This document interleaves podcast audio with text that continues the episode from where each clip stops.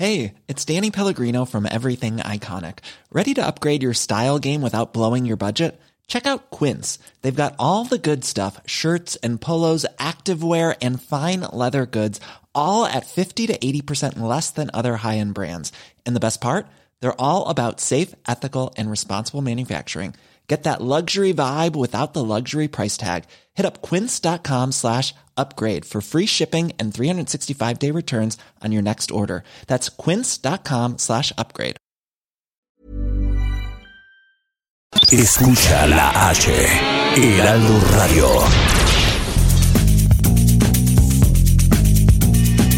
La misma vela, pero con un nuevo formato y un estilo único, irónico, irreverente y abrasivo. Aquí empieza Me lo dijo Abela con Abela Micha. Imagen del día.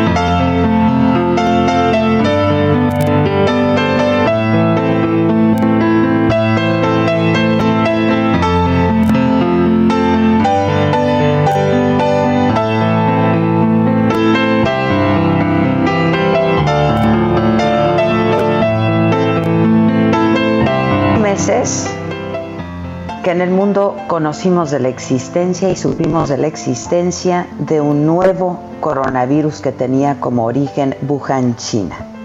Gran parte de la humanidad se preparaba para recibir al nuevo año 2020 cuando desde el Departamento de Emergencias del Hospital Central de Wuhan se activaron las alarmas.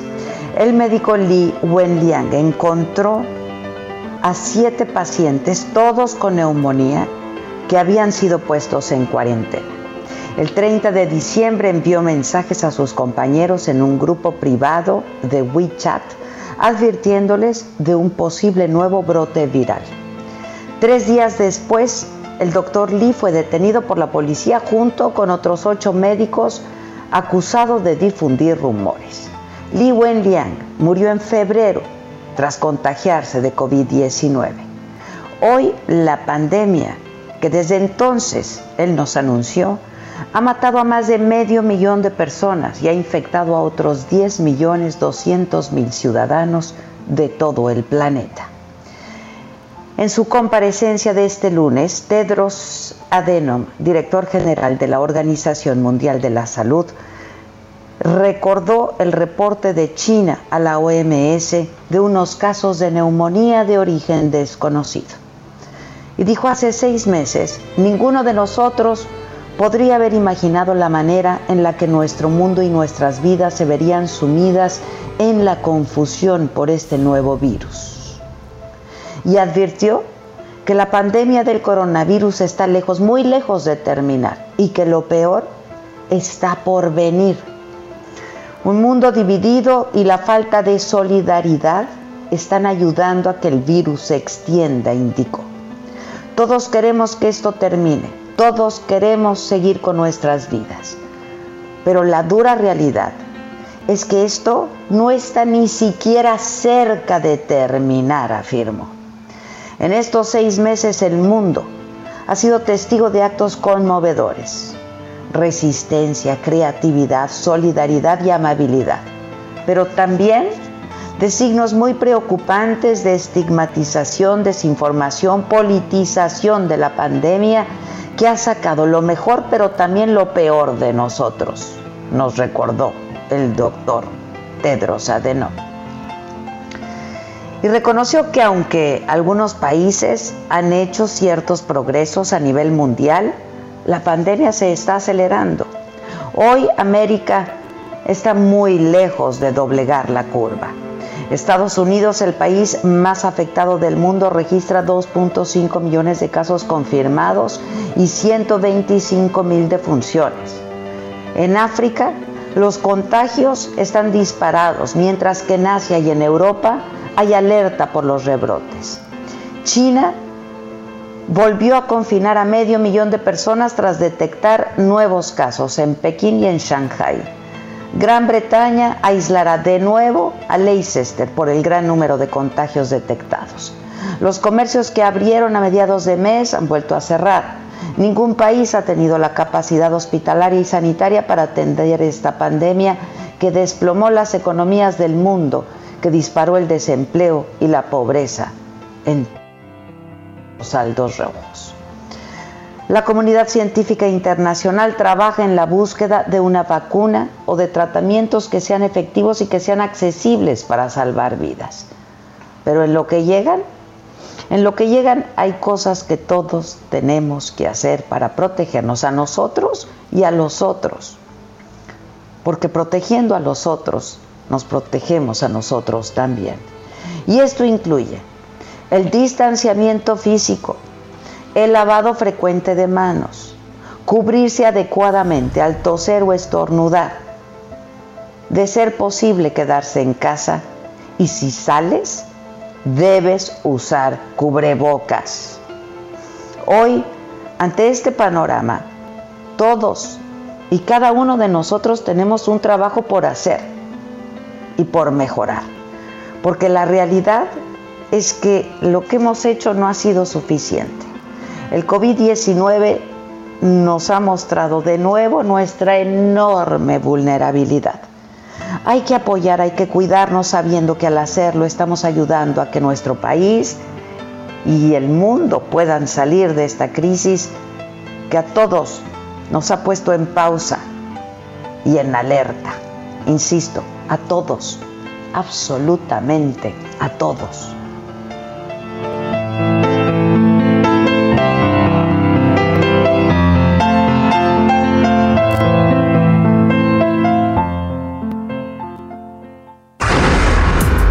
Resumen.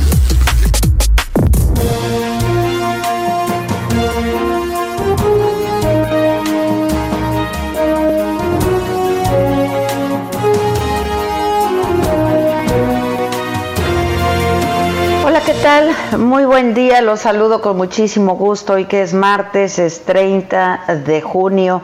Esto es Me lo dijo Adela. Yo soy Adela Micha, nos escuchas por el Heraldo Radio y estas son hoy las noticias. En la mañanera de hoy, el presidente se refirió al recurso interpuesto por empresas de energía que admitió la Suprema Corte de Justicia de la Nación y dijo que se va a respetar el fallo de la Corte, pero que habrá denuncias por fraude al sector energético y aseguró que se simuló la entrega de contratos y que esto causó un daño a la hacienda pública y a México. Durante mucho tiempo se abusó del pueblo de México y se cometieron fraudes, empezando porque se entregaron contratos a particulares para generar energía eléctrica cuando la Constitución no lo permitía. Bueno, y también hoy el presidente López Obrador habló de su próximo viaje a Estados Unidos, descartó algún encuentro con el candidato demócrata presidencial, con Joe Biden, negó que se vaya a pedir un crédito para México y eh, bueno, esto entre otras cosas, él afirma que su viaje es exclusivamente eh, por pues echar a andar el acuerdo eh, de libre comercio, el tratado con Estados Unidos y Canadá.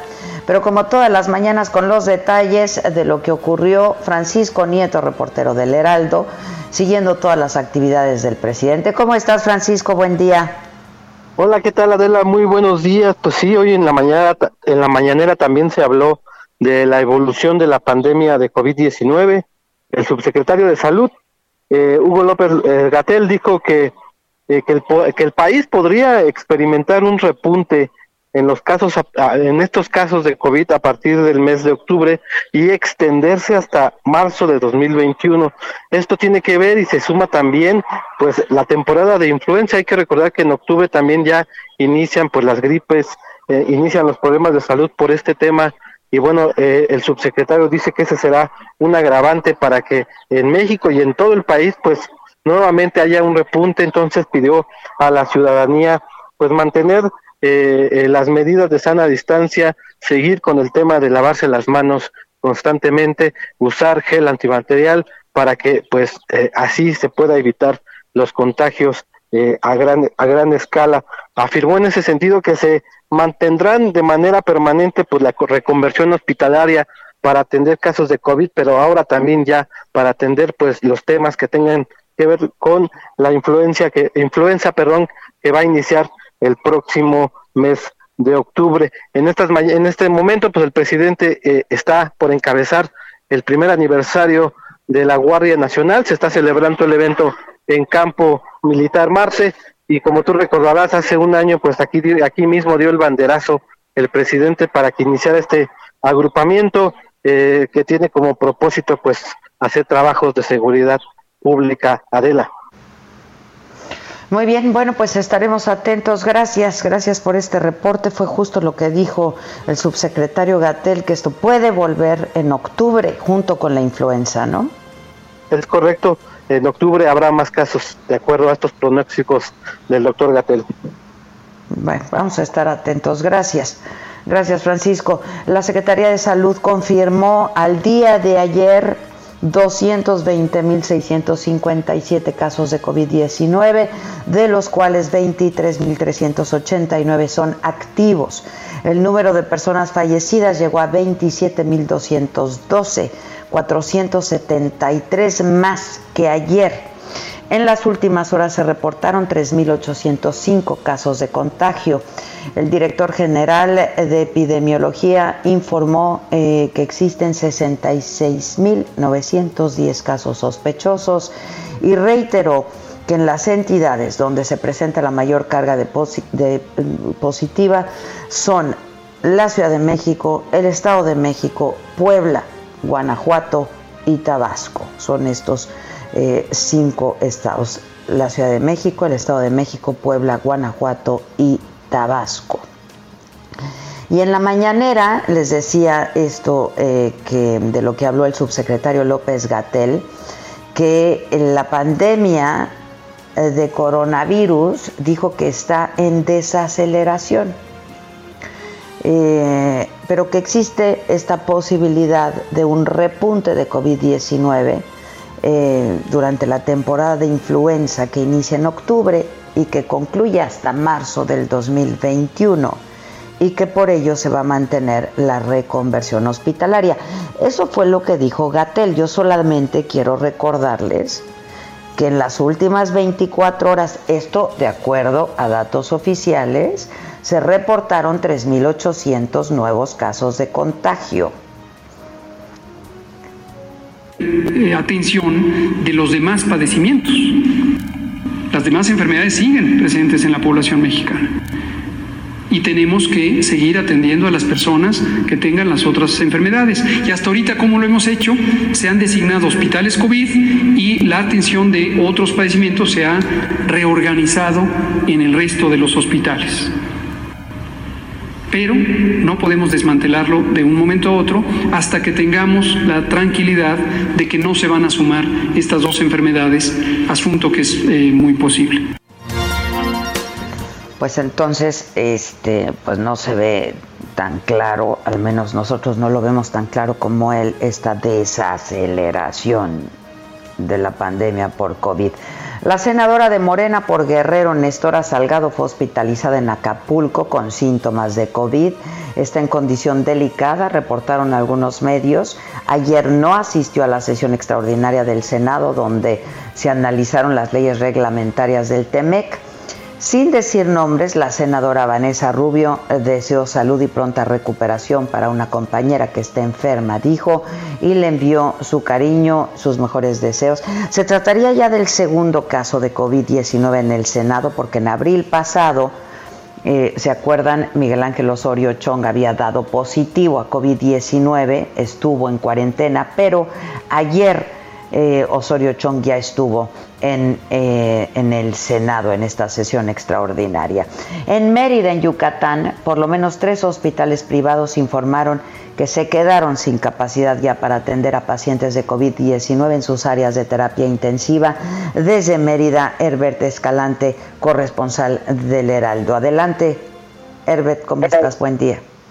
Buen día, bien, bien. Así es, al menos tres hospitales privados, los más importantes de Yucatán, anunciaron que se quedaron sin capacidad para atender a pacientes COVID-19 en sus áreas de terapia intensiva. Se tratan del Centro Médico Pensiones, la Clínica Mérida y la Star Médica. Esos nosocomios privados que tuvieron que reconvertirse por la pandemia se están quedando sin la posibilidad de recibir a más pacientes en esta etapa en la que se recrudece la contingencia en Yucatán. En sus redes sociales, el Centro Médico Pensiones publicó que por el momento no dispone de espacios para atención de pacientes COVID. En el caso de la Clínica Mérida señaló que todas las camas para personas con coronavirus están ocupadas desde hace una semana. En el Hospital Médica, Star Médica, perdón, se averiguó que no hay camas disponibles en el área de terapia intensiva para pacientes COVID-19. Esto significa que ya están ocupados todos los equipos para respiración artificial, como los ventiladores.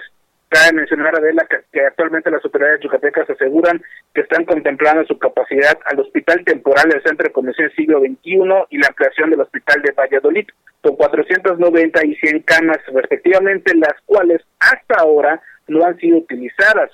Por su parte, ayer mismo el gobernador Mauricio Vila aseguró que en Yucatán hay la capacidad hospitalaria suficiente en los nosocomios públicos de acuerdo al incremento del número de contagios de COVID-19. Dijo que se encuentran en los parámetros aceptables, con una ocupación del 23% en cuidados intensivos y el 47% en la ocupación total de camas.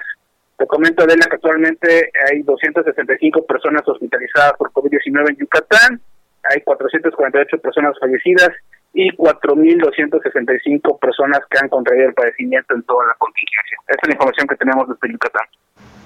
Pues estaremos muy atentos. Mucha suerte, Herbert. Gracias. Gracias. Buenos días. Cuídate.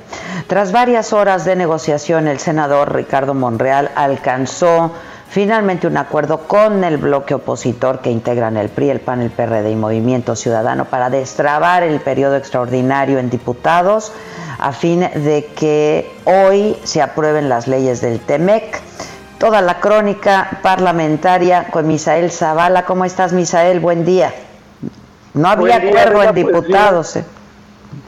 buenos días, Adela. Pues como bien lo comentas, no es la primera vez que desde la Cámara Alta se corrige la plana a los diputados de Morena y es que el líder morenista en San Lázaro, Mario Delgado, tiró la toalla al no llegar a un consenso con la oposición del PRI, del PAN, del PRD y MC, que habían dado como resultado el freno del extraordinario para evitar que se incluyeran iniciativas de la cuarta transformación y no solamente los temas del Tratado México, Estados Unidos eh, y Canadá. Ante este bloqueo de parte de la oposición, el senador coordinador de los senadores eh, de Morena, eh, Ricardo Monreal, se reunió en persona y de manera virtual con cada uno de los coordinadores del bloque, Miguel Ángel Osorio Chong del PRI, Mauricio Curi del PAN, Miguel Ángel Mancera del PRD y Dante Delgado de MC, para garantizar la firma de un acuerdo por parte de Morena con el que se blinda la sesión de hoy del periodo extraordinario en San Lázaro, para que no se incluya ningún otro tema más que la aprobación de los nuevos lineamientos del TEMEC. El compromiso de Morena quedó plasmado en un documento que el mismo Mario Delgado firmó para amarrar las manos a los morenistas en San Lázaro. En respuesta se llevó a cabo una nueva sesión de la Comisión Permanente donde se aprobó este ya periodo extraordinario que se llevará a cabo hoy mismo y donde se analizarán y se aprobarán las leyes del TEMEC que anoche, por cierto, ya quedaron eh, avaladas por parte del Senado por una mayoría unánime de los senadores de todas las bancadas de, de la Cámara Alta. Esta es la información. Muchas gracias. Gracias. Gracias, buenos días, Misael, gracias. Eh, pues sí, porque no, no habían logrado acuerdo en diputados para el extraordinario, finalmente ya. El gobierno de la Ciudad de México va a invertir 39 mil millones de pesos para modernizar la línea 1 del metro que va de Pantitlán a Observatorio. Pues es eh, la, inversión más importante en la historia del metro. Eh, pero Manuel Durán nos va a informar del proceso de licitación para renovar esta línea del metro. Manuel, ¿cómo estás? Hola, muy buenos días, Adela. En efecto, se trata de la inversión más grande que ha tenido el sistema de transporte colectivo en sus 50 años de existencia. Son 39 mil millones de pesos en inversiones multianuales durante este sexenio. Eh, lanzaron esta megalicitación eh, hace unos días. El proyecto ya tiene a 18 empresas nacionales y extranjeras en franca competencia por este gran contrato. Eh, la jefa de gobierno, Claudia Sheinbaum, ya a conocer que el proceso del concurso concluirá en octubre y que ya había sido aprobada esta, esta medida, esta forma de intervención por el Congreso a finales de 2019. Y en ese sentido se trata de renovar toda la línea en el, en el tramo que, que comentas y que atraviesa la ciudad de Oriente a Poniente y, de Poniente a Oriente. Y también pensando en que el observatorio va a tener una carga significativa una vez que concluya el, el tren México-Toluca y también la expansión de la línea 12 del metro a esa zona.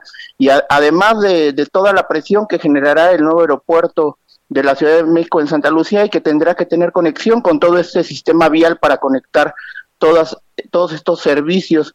Se trata de invertir en la compra de 30 trenes para que en total sean 36 trenes este, los que transiten por la línea 1 y haya cada hora esa cantidad de, de convoys que puedan dar servicio mucho más rápido e incluso están pensando que el modelo de trenes ya tenga sistemas de sanitización integrados este, eh, conforme a la nueva realidad que vamos a, estar viviendo, Adela. Bueno, pues así va a ser, así, así va a ser esta licitación. Gracias, gracias Manuel. Morena, el Movimiento de Regeneración Nacional, va a elegir a su nuevo presidente o presidenta. Lo harán a través de encuesta con militantes. Va a ser una encuesta que se va a aplicar solo a militantes. Esto indica el proyecto de convocatoria que la tarde de ayer se puso a consideración del Comité Ejecutivo Nacional del partido. El padrón de 3.570.000 militantes. Nayeli Cortés con el reporte y con los detalles. ¿Cómo estás Nayeli? Buen día.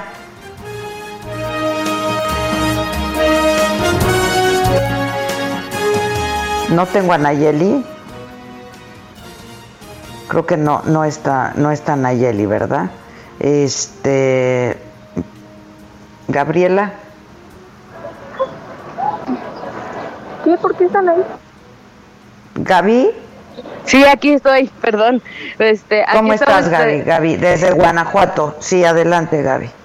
Así es, desde Guanajuato, pues te comparto que fuentes cercanas a la investigación ministerial confirmaron que la persona que falleció ayer, antier por la noche, a balazos en el libramiento norte de Irapuato, cuando circulaba en un automóvil vento rojo, era uno de los abogados de María Eva, la madre de José Antonio Yepes, alias El Marro. Sucedió horas después de que la mamá y una prima del líder de la organización criminal Santa Rosa de Lima quedó en libertad tras permanecer una semana en el penal de Puentecillas en Guanajuato capital.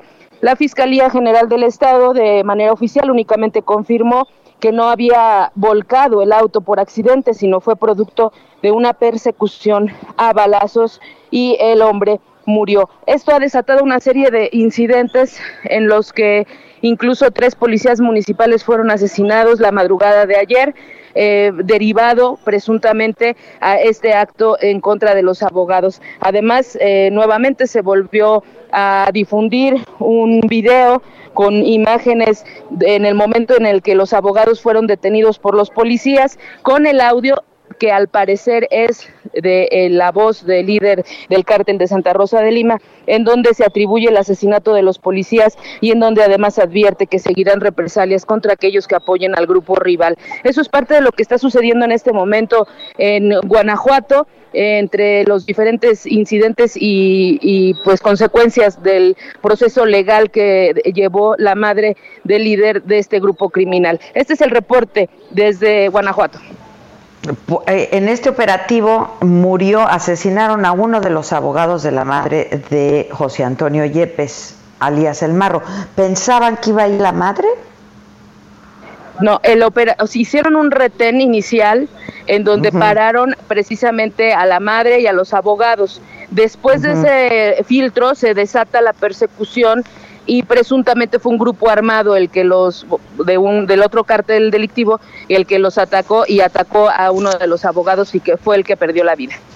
Ya, e inmediatamente después es cuando al parecer eh, se da a conocer y se hace público este video supuestamente del marro, ¿no? Otra vez haciendo advertencias. Así es, se da el incidente con el abogado en donde pierde la vida en el abogado. Después, en la madrugada, asesinan a tres policías de Silao y posteriormente surge este video que, que ya comentamos, ¿no? Del líder del cártel de Santa Rosa de Lima.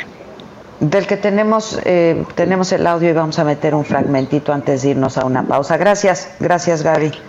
Buen día. Buen día. Este es un mensaje para la policía de Silao. ¿Cómo te enteraste? ¿Dónde lo oíste? ¿Quién te lo dijo? Me lo dijo Adela. Regresamos en un momento con más de Me lo dijo Adela por Heraldo Radio. Heraldo Radio.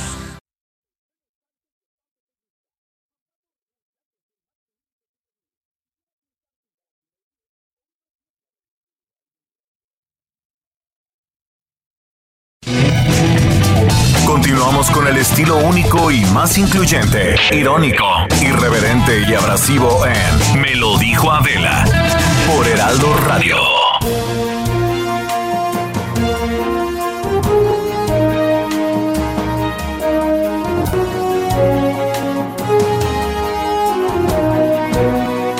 De regreso 10 de la mañana con 30 minutos exactamente y justo a las 10 el um, fiscal general de la República, el doctor Alejandro Hertz Manero, dio un mensaje a medios e informó que el día de ayer la Fiscalía solicitó ante un juez de distrito de procesos penales federales 46 órdenes de aprehensión en contra de servidores públicos de diversos municipios del estado de Guerrero.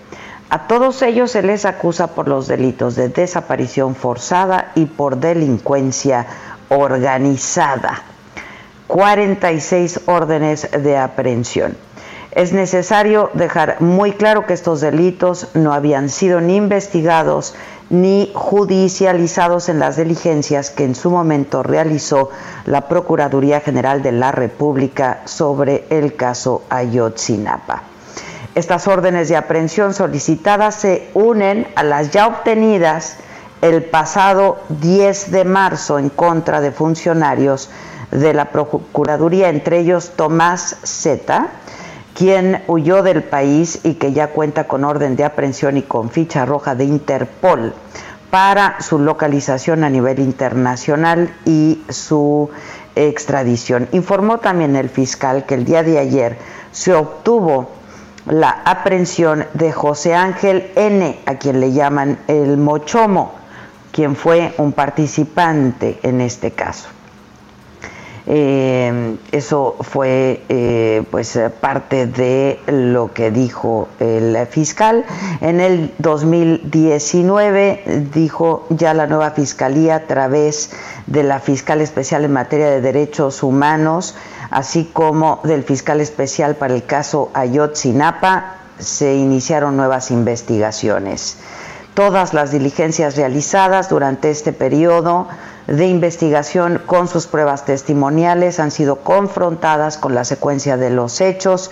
Eh, pues habló el fiscal sobre, sobre todo el caso Ayotzinapa y dijo se acabó la verdad histórica, esto es un nuevo caso. Sobre Emilio Lozoya Austin, eh, también informó el fiscal que el día de ayer eh, Emilio Lozoya presentó formalmente ante la sala de lo penal de la Audiencia Nacional del Reino de España su solicitud por escrito en la que acepta la extradición requerida por esta fiscalía, manifiesta su consentimiento para ser entregado a las autoridades mexicanas, ofreciendo su colaboración para esclarecer los hechos que le han sido imputados. Eh, tenemos, tenemos un fragmentito de eh, pues este mensaje que dirigió a medios el fiscal general de la República. Vamos a, vamos a, a compartirlo con ustedes. Restos humanos que fueron enviados a la universidad ya señalada, con referencia a los sitios donde fueron encontrados y en diligencias absolutamente apegadas a derecho.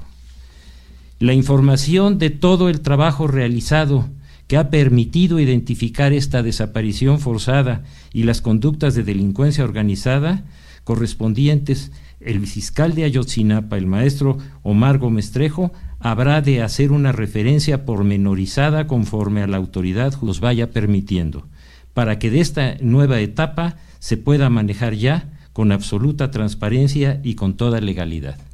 Se acabó la verdad histórica. Bueno, y en esta misma conferencia que inició a las 10 de la mañana está el secretario de Seguridad, Alfonso Durazo, que justo está hablando en estos momentos eh, y vamos a escuchar también una parte de lo que está diciendo ahora inseguridad pública. No en vano cuentan con la admiración y el reconocimiento del pueblo de México. Su colaboración cuenta ahora con una certeza jurídica constitucional que por mucho tiempo se les regateó. Desde esta tribuna quiero agradecer muy particularmente la colaboración de mis compañeros de gabinete, los ciudadanos secretarios de la Defensa Nacional y de Marina, general Luis Crescencio Sandoval y almirante Rafael Ojeda dignos representantes de las armas de la República y cuyo sentido... diciendo el secretario tiene que ver con el evento que se está realizando en este momento por el primer año que se cumple de la formación de la Guardia Nacional. Eh, entonces, eh, bueno, pues eh, es lo que está diciendo en este momento el secretario y vamos a estar atentos de cualquier cosa que diga eh, en, este, en este evento.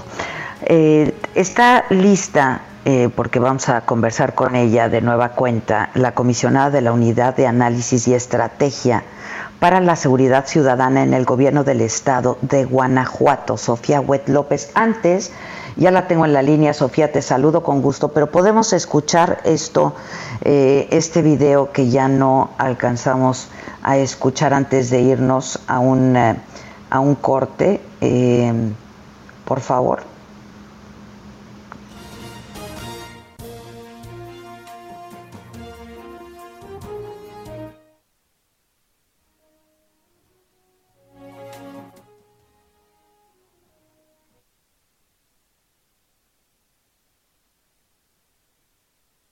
Con los licenciados, sabiendo culeros que nomás vienen puras mujeres y puros pinches licenciados, se prestaron a la pinche mamada en poner su puto filtro y pagar nomás a esos pinches carros cabrones en lo que esos culeros les llegaban.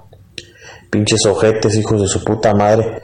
Y les hago saber este audio, putos, para que la gente y sus jefes o toda la bola de pinches corporaciones de diferentes municipios chequen, putos, y no ahí mamando a la verga que se mueren en cumplimiento del deber y que anden ahí tirados al drama y para que chequen sus familias en las mamadas que andan culeros. Pues esta es la advertencia, más que una advertencia, es una amenaza que supuestamente es el marro quien está hablando y que hace, pues hace a líderes de otros carteles, pero también al parecer elementos policíacos. Yo tengo en la línea, les decía, Sofía Huet López, comisionada de la Unidad de Análisis y Estrategia para la Seguridad de Guanajuato. Sofía, ¿cómo estás? Buenos días. ¿Qué tal, Adela? Muy buenos días, estamos a la orden. Muchas gracias. Bueno, pues ya este, yo quería compartir con el público un fragmento de esto, este nuevo video que hizo público ayer el Marro. Eh, al parecer, pues sí es él, ¿no, Sofía? Eh, pues digamos que sin hablar de, realizar un peritaje así de forma eh, extensa, el tipo de voz coincide y coincide un poco con, con la tónica que ha venido dando de mostrarse en público a través de, este tipo de materiales. Exacto, es uno de estos videos que ha estado, pues que ha estado circulando, que le he estado eh, grabando y, subiendo. ¿Cómo, cómo está el, cómo, cómo están las cosas por allá, Sofi? Pues eh, han sido días complicados, han sido días de, en los que las autoridades hemos visto irse a, presuntos delincuentes, pues libres en algunos casos, otros continuando con procesos del fuero común, eh, días en los que continuamos con, con, homicidios cruzados entre grupos delictivos, entre amenazas, eh, y días que nos demandan, pues como autoridades locales, hacer lo que nuestra constitución local nos permite para poder contribuir eh, a disminuir este tipo de eventos y, siempre buscando una coordinación efectiva de la, porque esa es, esa es la meta, que cuando se requiera, pues encontremos estos ecos. Eh, justamente ayer el gobernador hacía una solicitud a la Fiscalía General de la República a que pudiéramos tener personal desplegado en ministerios públicos de Seido aquí en el estado de Guanajuato, justamente para el tema de, una mejor coordinación en materia del combate a la delincuencia organizada. Esperamos que sea una petición que de, que de inicio es lógica, es entendible, y esperamos que sea una petición que tenga eco que fue uno de los mensajes que, que difundió el gobernador del estado también. Así es, así es. Ayer el, el pues y que es incomprensible, eh, pues ponía en contexto eh, eh, qué fue lo que ocurrió con la liberación y creo que son asuntos a veces muy complejos de, de poder comprender incluso para las propias instituciones y pues ni qué decir de la ciudadanía que además lo que busca realmente es resultados, no que se estén echando las pelotitas las autoridades y los funcionarios pero sí es un asunto sensible. Eh, el, que en el cumplimiento de la ley, hacer cumplir la ley, eh, eh, de repente las instituciones nos encontremos envueltas en espirales de, de, pues trámites administrativos, trámites burocráticos o trámites que, que de alguna forma restan avance al combate al crimen. Pero son trámites burocráticos. A ver, eh, Sofía, porque en realidad eh, los detienen y luego los liberan, ¿no? Eh, dábamos a conocer también el caso de, se conoció el caso del padre eh, de José Antonio Yepes lo habían detenido, lo encerraron hace unos meses, ¿no? Y este fin de semana también eh, pues lo dejaron libre. Ayer yo, yo lo compartía con el auditorio también, este, y argumentaban que era mayor de 60 años y que pues que no, que era eh, con, su salud podía estar comprometida para contagiarse de COVID-19, etcétera. Así la madre, así, etcétera, ¿no? Este, Entonces, pues todas las detenciones, este, ¿quiénes quedan los detenidos en prisión, pues? Y que si me lo permites, creo que el caso del papá es un gran ejemplo. A esta persona, al papá se le detiene pues por conducir un vehículo con reporte de robo, que es un delito evidentemente del fuero común, por el que incluso ni siquiera hay prisión preventiva. E, esta persona se queda en prisión durante cuatro meses porque se ostenta con una identidad distinta a la propia, lo cual hace entender que podría sustraerse de la justicia. Digamos que su trámite ante, las autoridades locales pues e, es el único que, que enfrenta, pero aquí van varios temas de reflexión. Si estamos hablando que su hijo tiene una orden de aprehensión por delincuencia organizada y robo de hidrocarburos, sería entendible que en el marco de las investigaciones su primer círculo, como lo son sus propios padres y familiares, quienes eh, ha quedado en, algunas ocasiones de manifiestos que podrían ser sus principales operadores, pues tendrían que estar eh, integrados o mencionados en estas carpetas de investigación del Foro Federal.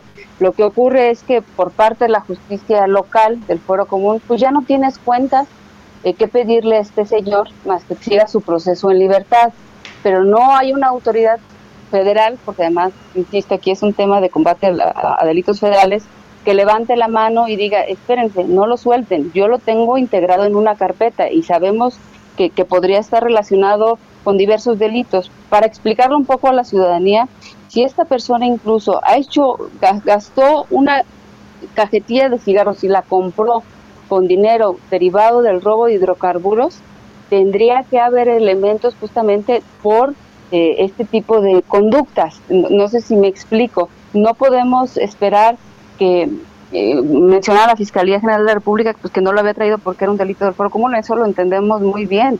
Lo que no entendemos es que pudiera no estar incluido en el marco de una investigación de este tipo, lo mismo la mamá, lo mismo a quienes incluso la propia Sedena identificaron en sus investigaciones como operadores financieros y, pues no haya una atracción de estos casos que pues causan violencia, son, son los que nos están causando esta violencia y muerte. Pero entonces sí son parte de la investigación, sí están. Tendrían que ser de parte. la fiscalía. Pues tendrían que ser parte de la Fiscalía General de la República. Es evidente que no lo son en el momento en el que no, no se solicita eh, justamente en términos ministeriales alguna acción adicional. Y eso es algo que creo que merece la reflexión. Eh, si estamos hablando de la investigación de delincuencia organizada, pues es evidente que, que un individuo no actúa solo. Tiene que tener un círculo en el que justamente se cumpla esta tipificación legal de delincuencia organizada que es la participación de otras personas. Eh, Pero no necesariamente su familia. No necesariamente su familia, que además eso hay que tenerlo muy claro, este, no va en el sentido de un grado de parentesco, pero la información, exacto. digamos, eh, que, que, se va generando, en este caso particular, Adela, la información que tenía Sedena, que es importante decirlo, es Sedena quien detona este operativo, es que en el punto donde se realizó el operativo iba a haber un pago de nómina. En este pago de nómina, uh -huh. eh, ¿quiénes estarían participando? Pues familiares directos, al menos tres personas, eh, que, que, eso pues, nos puede dar la dimensión de cuál sería o podría ser la participación de familiares eh, en este es decir, tipo de operaciones. Es decir, estas tres personas iban a recibir el pago de nómina. Al contrario, eran quienes iban a pagar. Ellas estaban dando el pago, ya. Exactamente, y a, a, a, pues, integrantes de este grupo, que es donde entendemos el tema del cobijo social y la red que les permite incendiar vehículos cuando, cuando se tocan sus intereses. Uh -huh. Ahora, este, pues, ¿qué es lo que se puede hacer? Porque, insisto, están ya todos libres. Están, fíjate que curiosamente quedan, digamos, todavía sujetos a proceso los que están por, por eh, en sentido escuchas? estricto delito. Sí, Sofía. sí, es, sí, sí escucho. Bueno, bueno, bueno. Bueno, bueno.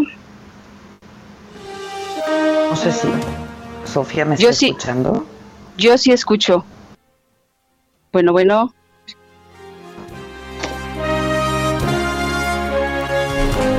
Sofía, Sofía, está, habla Maca. Estamos teniendo un problemita en la conexión con Adela, pero te estamos te estamos escuchando. Por favor, sigue.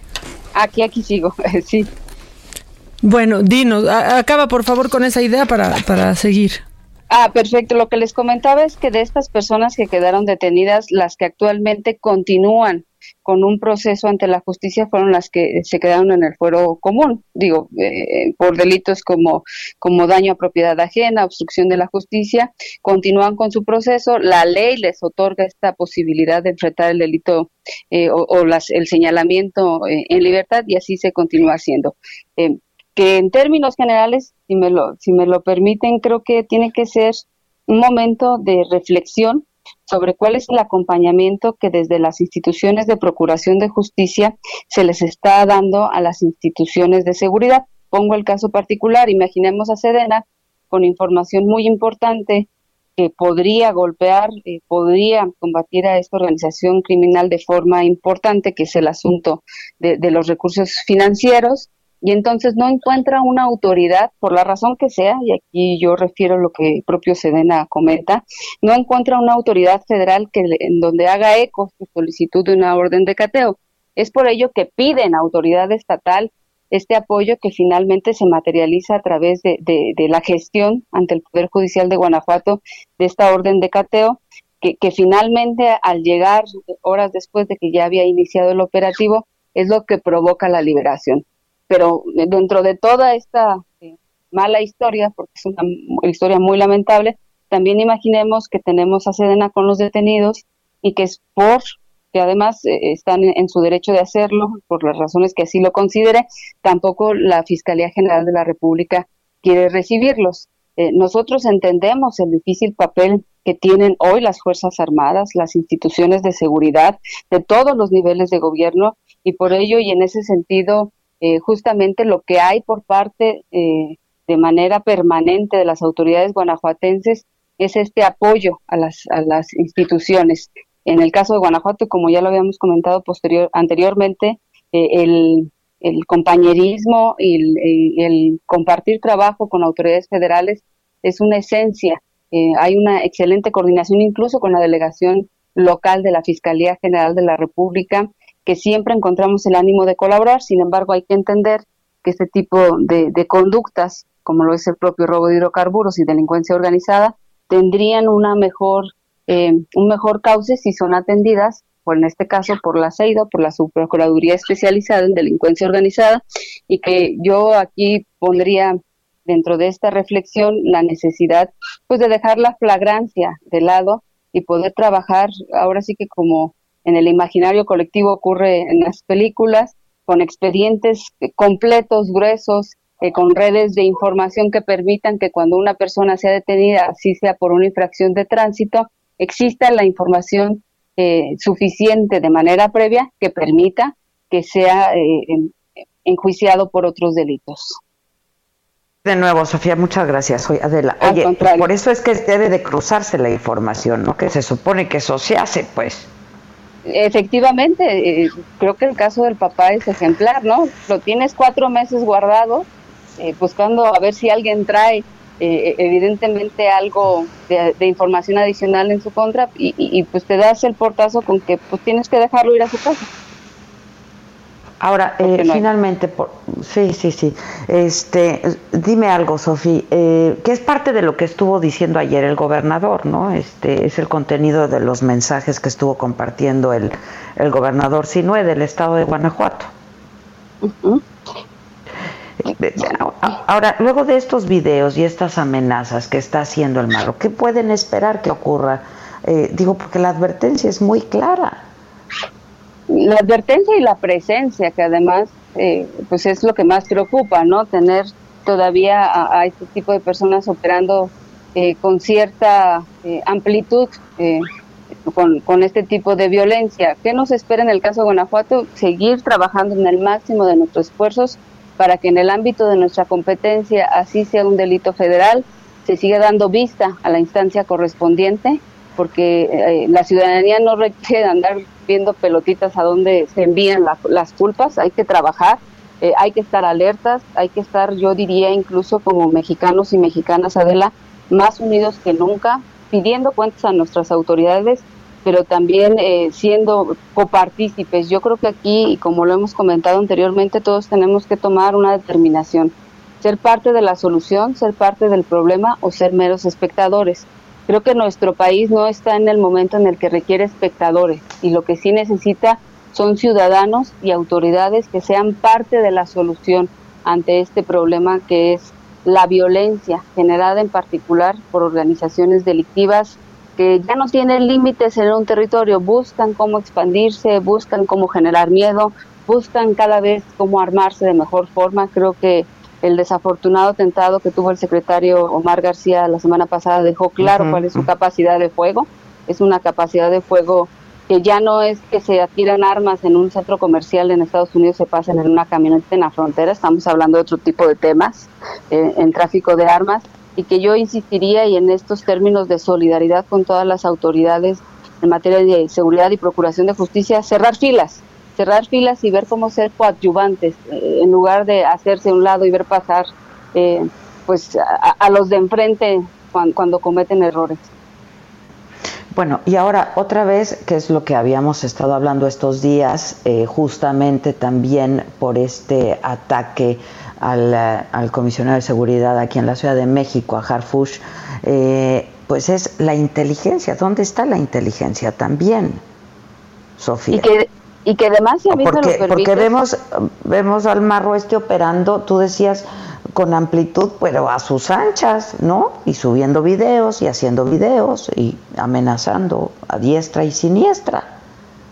Y, y que efectivamente el tema de la información creo que México ha dejado pasar la oportunidad y lo digo con toda claridad de consolidar sus órganos de inteligencia la ha dejado pasar justamente con cambios de administración en donde no se dan continuidad a políticas públicas y en las que cada uno de los gobiernos quiere eh, impartir su particular sello de gobernar, lo que implica en términos institucionales, yo, yo lo he hablado como un reset, volver a resetear las instituciones y en muchas ocasiones empezar de cero. Eh, eso trae una consecuencia en el terreno, trae una consecuencia para las y los servidores públicos en esta materia eh, y trae una consecuencia evidentemente en materia de, seguridad ciudadana. En el caso del secretario Omar, que además yo aquí no puedo dejar, de, dejar pasar la oportunidad de decirlo, un servidor público extraordinario, que, un compañero extraordinario. Yo tuve la oportunidad, pues prácticamente somos de la misma formación, de la misma época. Eh, hechos en una institución, de la realidad decirlo, Policía Federal, una institución que logró justamente ser este semillero de grandes perfiles, como lo hoy es eh, el secretario, eh, que justamente gracias a esa información de inteligencia, pues probablemente los daños no fueron mucho más lamentables. Pero que sin duda requieren esta reflexión, insisto, de todos los ámbitos de seguridad y procuración de justicia. Sofía Huet López, te agradezco mucho eh, de nueva cuenta que hayas aceptado hablar con nosotros y estaremos en contacto si así me lo permites. Muchas gracias. Para nosotros siempre un gusto, Adela. Gracias. Aquí estamos a la orden. Gracias. Es Sofía Huet López, comisionada de la Unidad de Análisis y Estrategia para la Seguridad Ciudadana en Gobierno del Estado de Guanajuato. Vamos a hacer una pausa. Esto es Me lo dijo Adela, nos escuchas por el Heraldo Radio y volvemos. 5521 53 71 26. En Me lo dijo Adela, te leemos, te escuchamos y te sentimos. Tiquitiquitín, tiquitín. ¿Cómo te enteraste? ¿Dónde lo oíste? ¿Quién te lo dijo? Me lo dijo Adela. Regresamos en un momento con más de Me lo dijo Adela por Heraldo Radio. Heraldo Radio, la HCL se comparte, se ve y ahora también se escucha. Estamos de regreso, son las 11 de la mañana en punto y ya escuchaban ustedes a Maca. ¿Cómo estás, mamaquita? Buen día. Muy bien, muy bien, Ade. Aquí cabe señalar que escuchándote cabe señalar que muy contenta desde, desde ¿Qué cabina. ¿Quieres que te ponga una medalla o qué? ¿Qué? No, pues que soy héroe o qué. Una medallita, un trofeo. un trofeo, como por qué, o qué, o qué, o qué. ¿Cómo te va, mamaquita? Muy bien, muy bien, Ade, pues escuchándote, escuchando la imagen. Híjole, me, me quedó un poco Seis de meses y contando. Yo ayer escuchaba, no sé si te pasó lo mismo y seguramente a quienes nos escuchan, este también este mensaje que dio eh, pues el, el titular de la OMS, quien lo encabeza, es brutal, ¿no? Este, dice, esto no está ni cerca de acabar. Y lo peor está por venir. Es, es, es, es, tremendo, es terrible, ¿no? Este, pues sí, eh, es muy choqueante, la verdad, porque cuando crees que esto ya está... Sí, cuando pensamos que está acabando y que estamos ya en la colita de la epidemia, pues nos dan un reality check, ¿no? Un golpe de realidad. Y luego no viste aparte lo de la BBC. Mañana, ¿de qué, ¿de qué? Pues que ya están alertando también sobre una gripe porcina eh, potencialmente con, con potenciales pandémicos. Sí, sí lo vi, sí lo vi, que hay un nuevo virus, este, sí lo vi que hay un nuevo virus que amenaza con convertirse en pandemia también, originado en China también. Sí, sí, sí. Este, este, yo no quise hacerle, prestarle mucha atención. Híjole, ya sé. Por motivos de sobrevivencia, ¿no? Este, pero sí, sí, sí lo vi, claro que lo vi, lo leí, este, y bueno, pues esperemos que no, caray.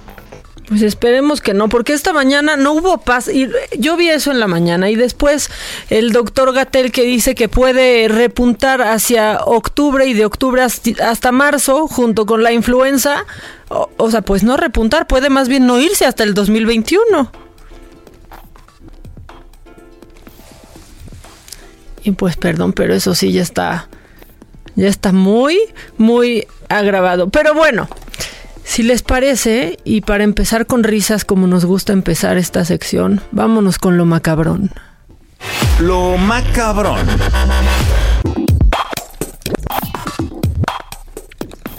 Bueno, pues vamos a... ¿Aquí estás? Ay, qué paz.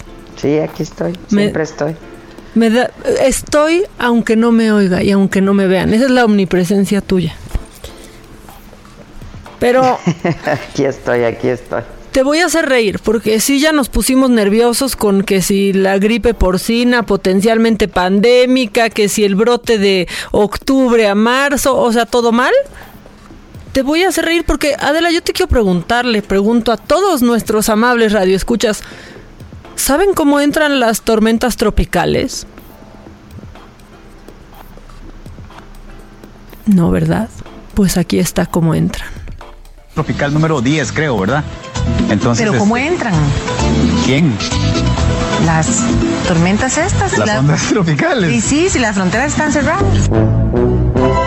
¿Qué fue eso?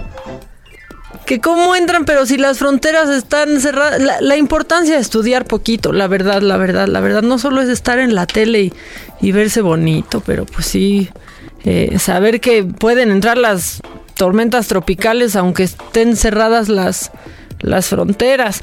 Pero bueno, vámonos con otra cosa que sí está macabrona y es que pues ya hay un documental para todo, absolutamente para todo en Netflix. Escojan el tema y se puede hacer un documental. Y si no me lo creen, va a haber documental de Walter Mercado.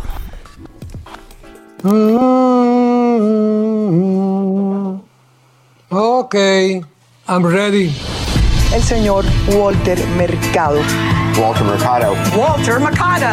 Que ha salido para ti, Acuario, nada menos que la fortaleza, porque tú estás fuerte ahora, ¿eh? We grew up with him. I can't think of an English language astrologer that would command the attention of millions of households. Escorpio, te pones ahora insistente. Some people in, who speak English do not understand how loved you are in the Spanish community. He's very much his own incredible creation. He's an androgen. He looks like a woman. Sometimes he looks like a man. He was like one of the biggest characters, yeah. Not just with Spanish TV, anywhere. But all of a sudden, he disappeared. Yo tengo la teoría que tal vez no quiso envejecer ante las cámaras. ¿Puedo decirle edad? No. Since the moment I was born, I know that I was not like everybody. Everything about me was different. He made you stop. He had the stop quality. Bill made me the most well-known psychic of this world. I can guarantee you Walter did not make millions on that. He didn't have someone really looking out for him. Entonces, ahí es que empiezan los problemas. You use a cape because you're a superhero. And I see Walter as a superhero. I'm a fortune teller, but I don't like to know my future. I just want to enjoy this moment of my life.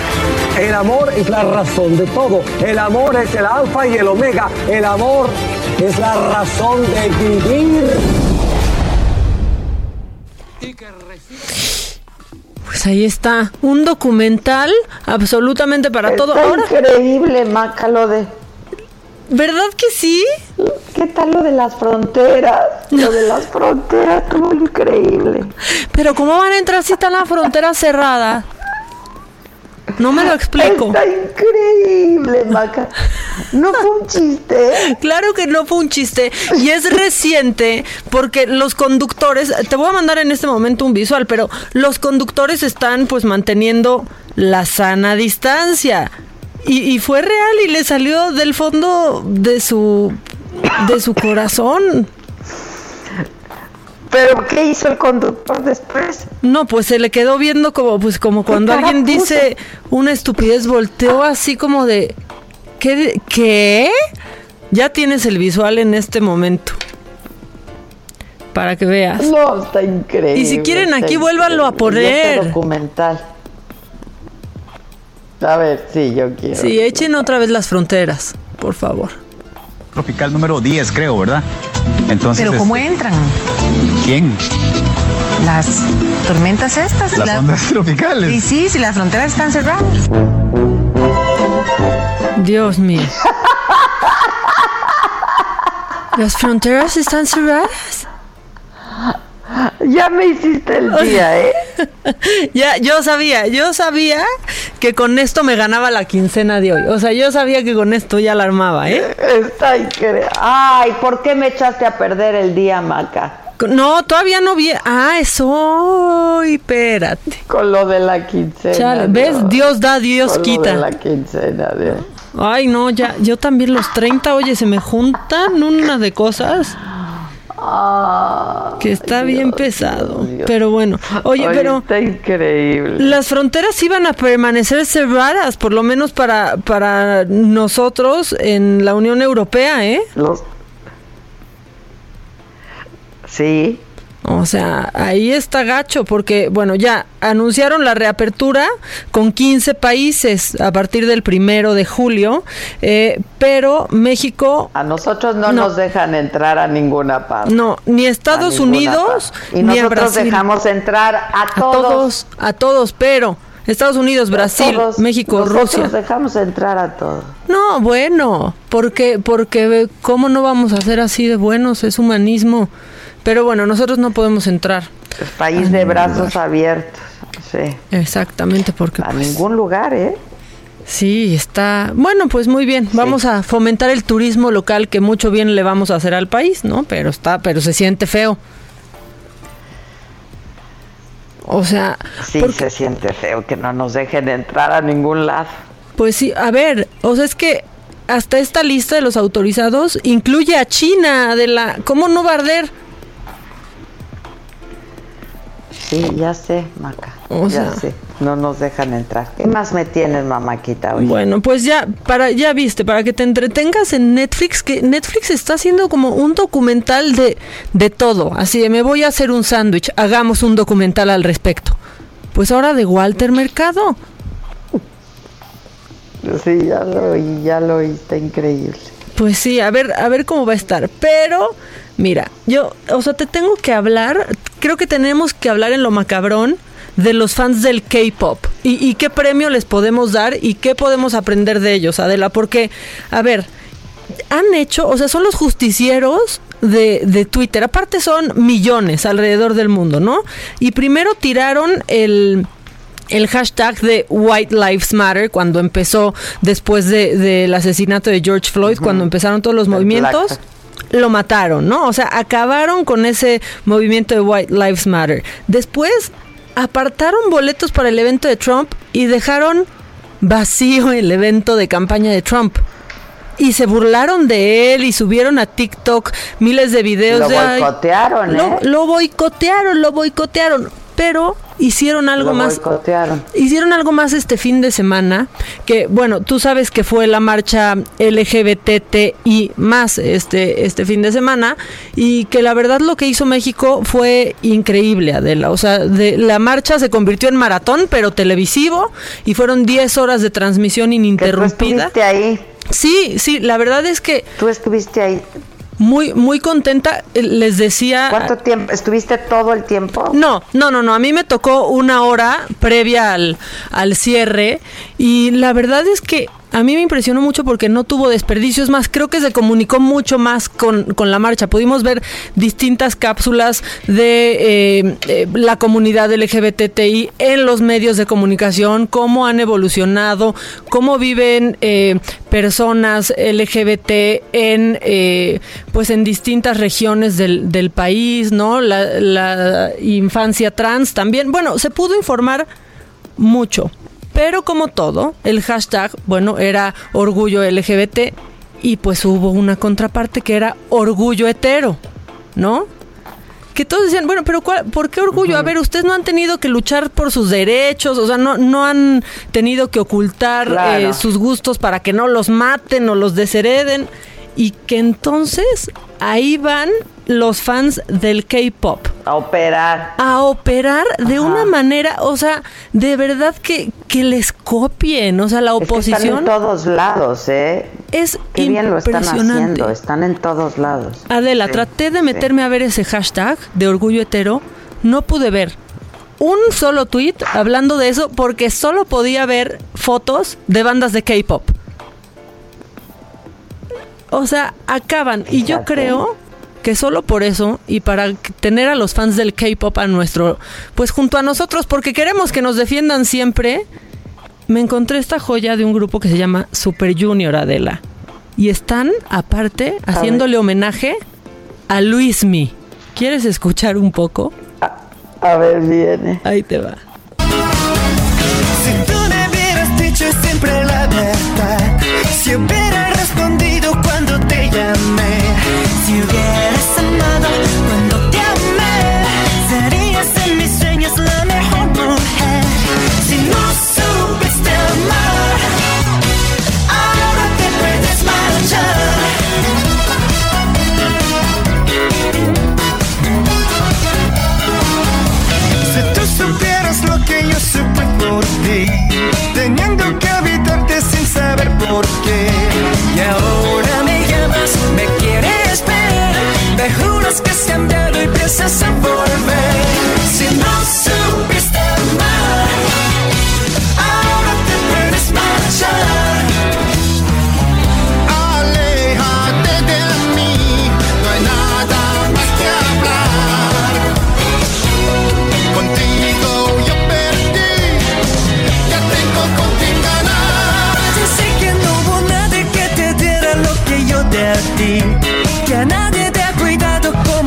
Cuidé.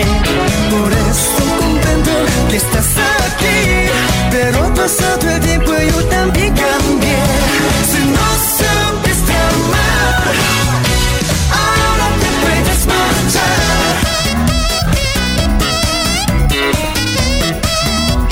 Me declaro fan para siempre, los amo. Están increíbles.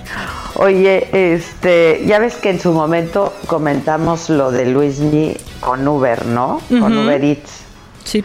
Este, y ahora que eh, pues, me, me pongo a ver los noticieros y eso, lo he visto mucho en la noche. En, los, en el noticiero de la noche veo a Ciro y entonces lo he estado viendo. ¿Por qué trae ese copete? No, pero es que.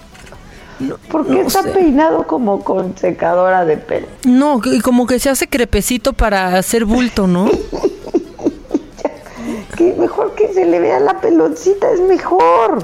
Sí, pero es que algo pasa, o sea, sí piensan los hombres que pierden un poco de pelo que se ve bien así como que se hagan crepe. De verdad, pelones está bien. Claro, son sexys. Sí, y aparte eres Luis Miguel, quédate pelón, está bien. Claro, claro, no, es que dije, ayer que lo volví a ver, dije, no puedo, no puedo más, no puedo más, ¿por qué siendo un hombre tan guapo se hace eso? Pues sí. Sí, yo también veo por todos lados ese comercial y digamos que me distrae, me distrae esa melena que no es melena y ese pelo que ya ni es pelo. No, no, muy mal, muy mal. En Qué fin, necesidad. qué necesidad, en fin. Bueno, ¿qué más? Ay, bueno, pues, híjole, es que quiero que me digas tú qué quiso, porque bueno, también el doctor Gatel se subió a pues a hablar de lo que, del Día del Orgullo, pero Ah, sí, sí. ¿Qué dijo? sí, lo oí. ¿Comunidad? Lo oí el don. ¿Eh? que es que entonces dime qué dijo, comunidad. No ¿Qué? entendí. Yo tampoco lo entendí. Póngalo, póngalo. Ante nuestro agradecimiento a la comunidad eh, eh, LGTBI. Dios mío.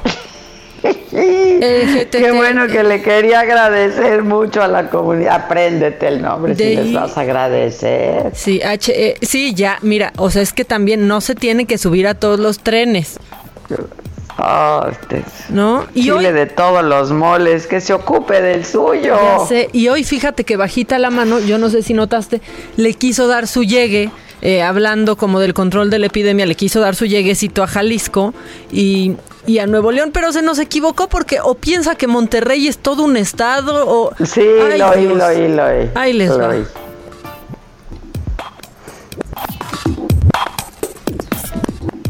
A ver.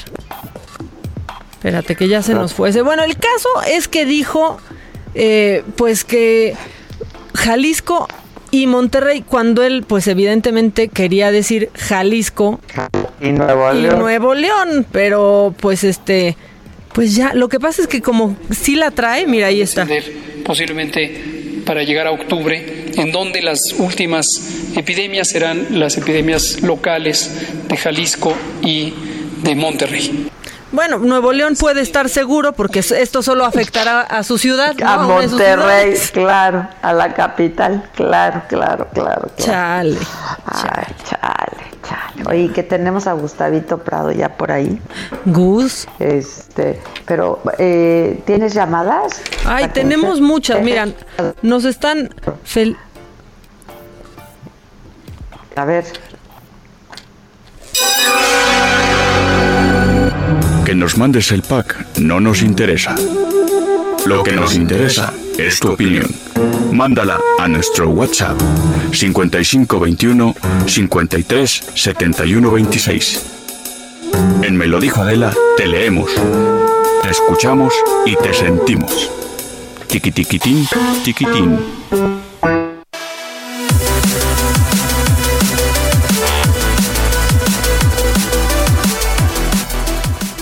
Gracias amigos del Heraldo Radio, muy buenos días. Pues les voy a platicar que ya es momento de redescubrir un nuevo amanecer en un lugar mágico y qué mejor que hacerlo con los nuestros, con todas aquellas personas que tanto queremos.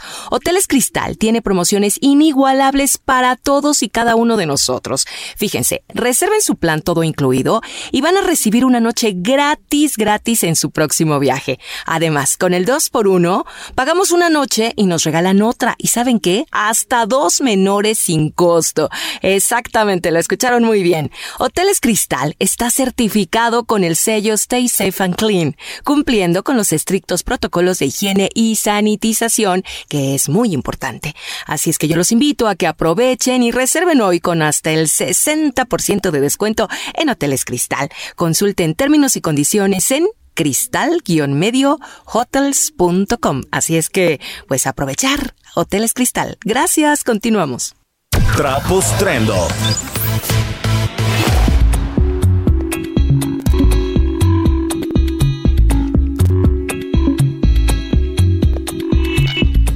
Ahora sí, ya tenemos a Gus listo en, las en la línea para hablar de trapos trendo, Ade. Aquí ando, ¿ya me oyes? Aquí ando. ¿Cómo estás, Gus? Muy bien, ¿y Te ustedes? Muy bien. Oye, qué bueno, muy acontecidos la semana pasada que iba yo a hablarte y ya me te entró el temblor, ni modo. Muy acontecido. Ah, Híjole, claro, ya sí ni entraste, ¿verdad? No, pues no, ya estaba yo en calzones en la calle. Ya ni entró. Pues sí. Tienes razón, ya ni entraste. Hay que vestirse para, para hacer el, el programa, no vaya a ser cualquier cosa que que tenga estar uno que salir corriendo. Ya, ya estoy perfectamente vestido. Oye, pues fíjate, te cuento que nos estamos Exacto. cambiando de oficina. Y el Trendo se cambia de oficina porque resulta que descubrimos que en este momento podíamos cambiarnos a una tres veces más grande por el mismo precio, porque es un pues, verdaderamente un corredero inmobiliario. O sea, toda la gente pues dejó sus coworkings, dejó sus oficinas y pues está buscando a dónde cambiarse. Y esto es bien curioso porque particularmente ahí en la colonia Condesa o la Roma, pues la gente pagaba 35 mil pesos de renta para vivir con 16 roomies, pues básicamente porque eran las zonas así típicas donde estaban los mejores restaurantes, los mejores bares, los gimnasios. Y ahora uno de los grandes problemas que están pasando es que pues te cambiaste por los servicios y ahora todo está cerrado y de hecho se calcula la Cámara Nacional Todo de la Industria. Restaurantera dice que está cerrado el 95% de los restaurantes, pero que van a andar tronando como el 60. Entonces, esto es particularmente pues preocupante porque uno de repente pensaría que vivíamos la época de oro de los restaurantes, o sea, todos todos estos restaurantes de lujo con muchísimo diseño, más o menos repetían el menú, a veces era más bien la experiencia de la decoración que realmente la experiencia gastronómica, pero resulta que me puse a investigar y la gran época de oro de la gastronomía no fue ahorita, resulta que fue en el momento inmediato anterior a la gran prohibición del alcohol en Estados Unidos. Entonces ahí se crearon pues muchísimos eh, tragos, por ejemplo el Tom Collins, este, la, época de, del auge de oro de los martinis, los cosmopolitans, etcétera, porque la gente estaba acostumbrada a ir a cenar, gastar mucho, beber mucho alcohol, y cuando llega la prohibición resulta que estas cenas extraordinarias de estos restaurantes elegantísimos, pues ya no se pueden mantener porque en realidad no vendían comida, o sea el verdadero negocio estaba en los chupes. Y entonces desesperados los dueños de los restaurantes dijeron, pues ¿y ahora qué hacemos? Y buscaron cómo atraer a otro tipo de público. Y resulta que descubrieron que si atraían al público infantil podían seguir teniendo ganancia. Entonces los restaurantes súper sofisticados empezaron a vender nuggets, salitas, pizza, hot dogs. Y esto fue provocando que el gusto gastronómico en Estados Unidos y después en el mundo se fuera infantilizando.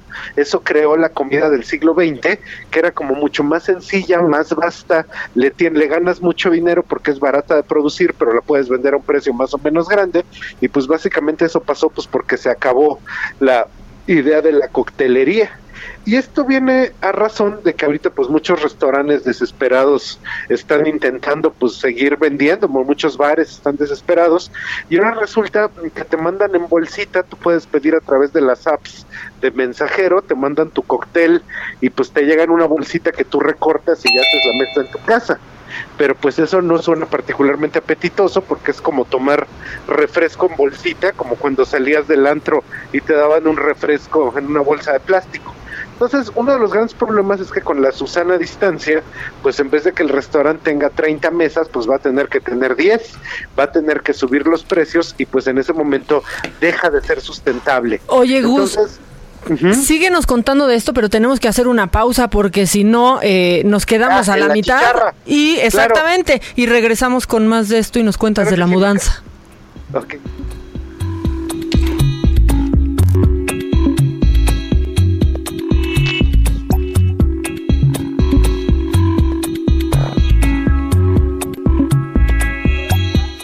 ¿Cómo te enteraste? ¿Dónde lo oíste? ¿Quién te lo dijo? Me lo dijo Adela. Regresamos en un momento con más de Me lo dijo Adela por Heraldo Radio. Heraldo Radio.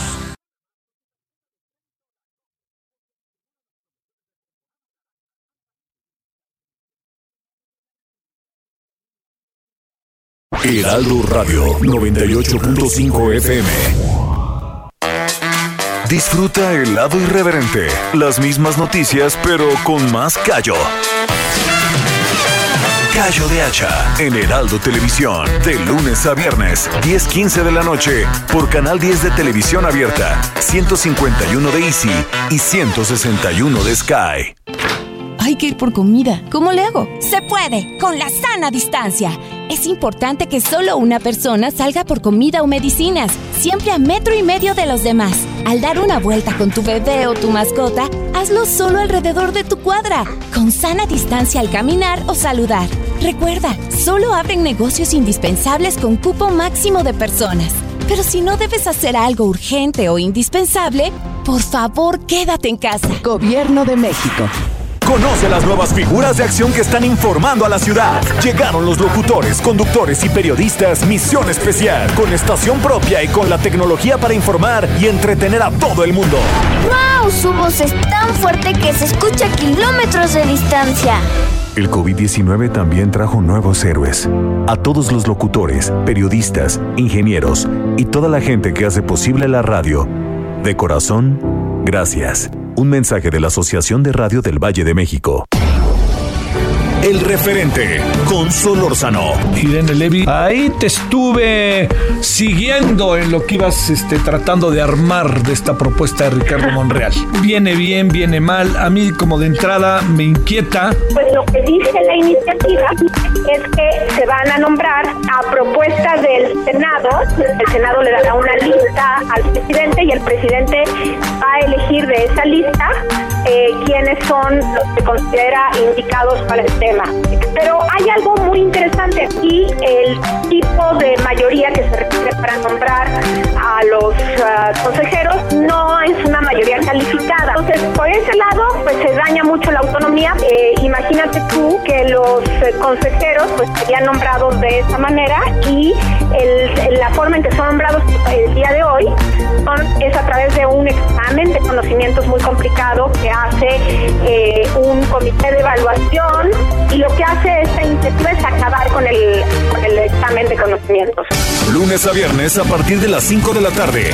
Otra exclusiva de Heraldo Radio. Continuamos con el estilo único y más incluyente, irónico, irreverente y abrasivo en Me lo dijo Adela por Heraldo Radio.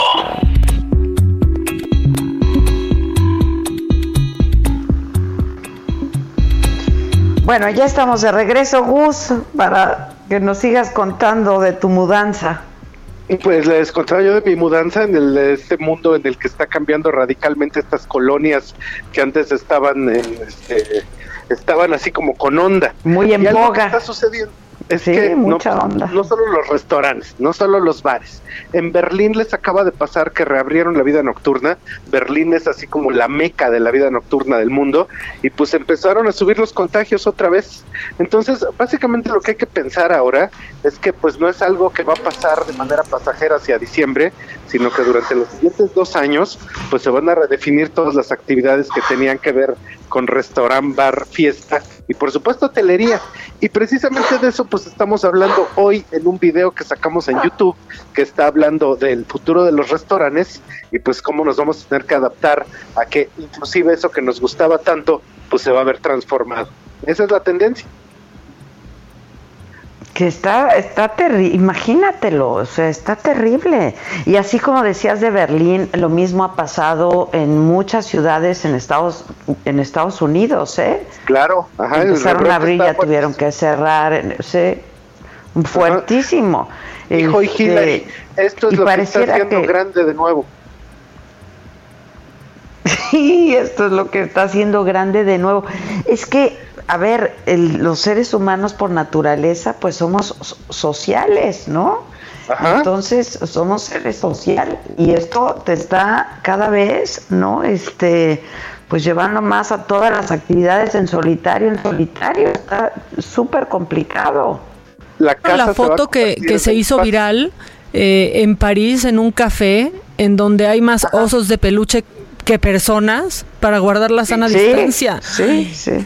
Para la distancia, porque en cada me- en cada mesa que dejaban libre ponían un, un peluche, ¿no? Pero pues aquello que estaba lleno de osos de peluche. O sea, tienen más vida social que nosotros.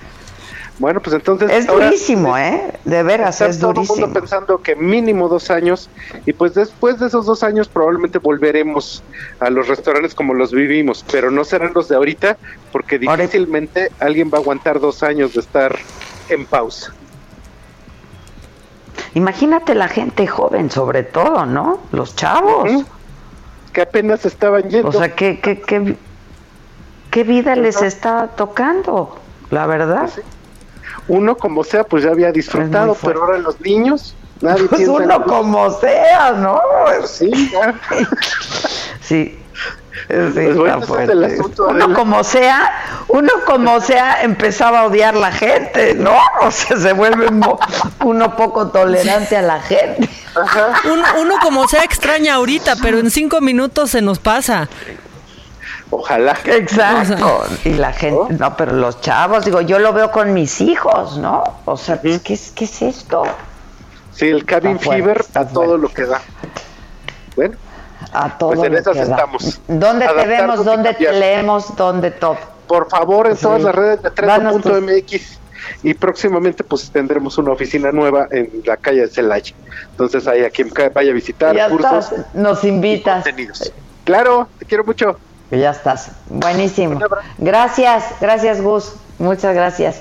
Mamáquita, tienes llamadas del público. ¿no? Así de llamadas, así. Mira, dicen, buenos días, saludos. Me encanta su programa. Y ve, Abel Romero nos dice, ¿tienen ya lo que dijo el secretario de Salud de Chiapas acerca de la llegada a México de la arena del desierto del Sahara? A- patético. Uy, dijo una nueva, hay que, ahorita la voy a buscar porque pues ya le vamos a hacer su libro, ¿no? Otra, Sí. otra más de este más. secretario, ya por favor. Ayúdame a irla buscando, Vic, porque ya ahí la deben de tener. Buenos días, Macadela. El peinado de Luismi es estilo Don King. Híjole, sí lo pasaron a Sí, de perjudicar. veras. Es que está horrible, a mí no me gusta, no me gusta. Tan guapo él. Ay, no. Mira, y ya alguien más nos mandó justo el video de lo que dijo el secretario. ¿Quieres escuchar? Sí, mételo. Ahí les va. Hoy el gobernador hizo un anuncio sobre la llegada de la arena del Sahara. Eh, la pregunta es, según va a ser mañana temprano, la pregunta es si va a vulnerar o vulnera pues a, a la población que esté en la calle para que pueda ser susceptible de contagio de COVID o, o no va a pasar nada.